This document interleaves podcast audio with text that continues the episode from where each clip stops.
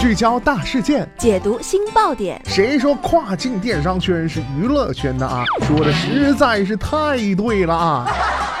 每天跨境电商圈都会有一些新鲜事儿在发生，带大家一起侃大山，聊平台，那些重磅的、争议的、有料的跨境风云，都是你居家旅行的必备良品。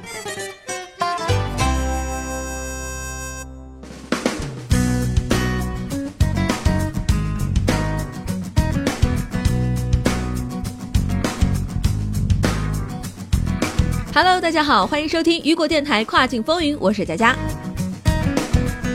电子商务正在欧洲迅速发展，并且它代表了数字化单一市场的中心支柱。一些国家意识到了电商可以成为经济发展的关键驱动力，而另外一些国家却不认为这值得关注，因而电商发展没有提上这些国家的议程，或没有成为优先的事项。电商能提高生产力，创造新的就业机会，降低低效率。它对于政府、最终用户和企业的好处是显而易见的，让客户更便利地进入全球市场、低成本的库存管理等等。但是它无疑会带来安全、数据隐私、竞争加剧、新技术不断升级等挑战。为了让电商能蓬勃发展和繁荣，有一些先决条件需要被考虑到，才能让该领域的增长得以实现。那么今天的跨境风云，马上带大家一起来了解一下。作为 Untad B to C 电商指数的四个关键指标是：个人使用互联网的比例、个人使用信用卡的比例、安全服务器和邮政可靠性的评分。此外，发展中国家也存在阻碍电商发展的认知障碍，包括依赖现金的社会、缺乏数字技能和 IT 素养的民众、缺乏成熟的支付方式等等。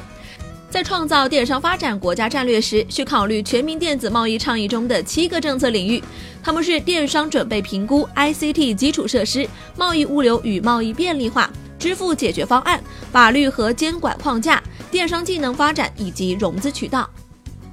如果一个国家想为这个行业的发展和繁荣创造一个有利的环境，那么首先需要解决以下三个问题：一、我们现在处于哪个阶段？二、我们想达到哪个水平？三、如何能做到？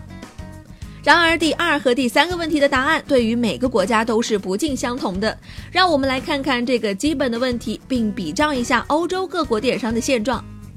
线上购物的领头羊是英国，因为它有百分之八十六的网民进行线上购物。随后是瑞典、丹麦、德国、卢森堡、荷兰、瑞士。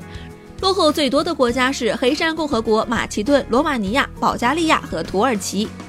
线上购物领先的国家同样也排在 B to C 电商指数的前几位，这表明这些国家的电商发展准备程度和实际线上购物现状之间存在着很强的正相关性。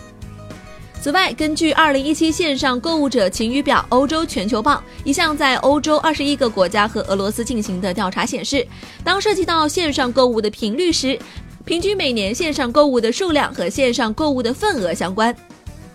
英国正进一步扩大其作为欧洲主要电商购物市场的领先地位，并且有着最高的人均在线购物金额十点八英镑，之后是波兰七点二英镑和俄罗斯六点二英镑。在欧洲，线上购物者宣称他们在网上购物的比例为百分之十一点三。在英国啊，重度剁手族每年会在网上购物四十七次。而且平均三分之一的网上购物者占到了网上购物总额的百分之八十六。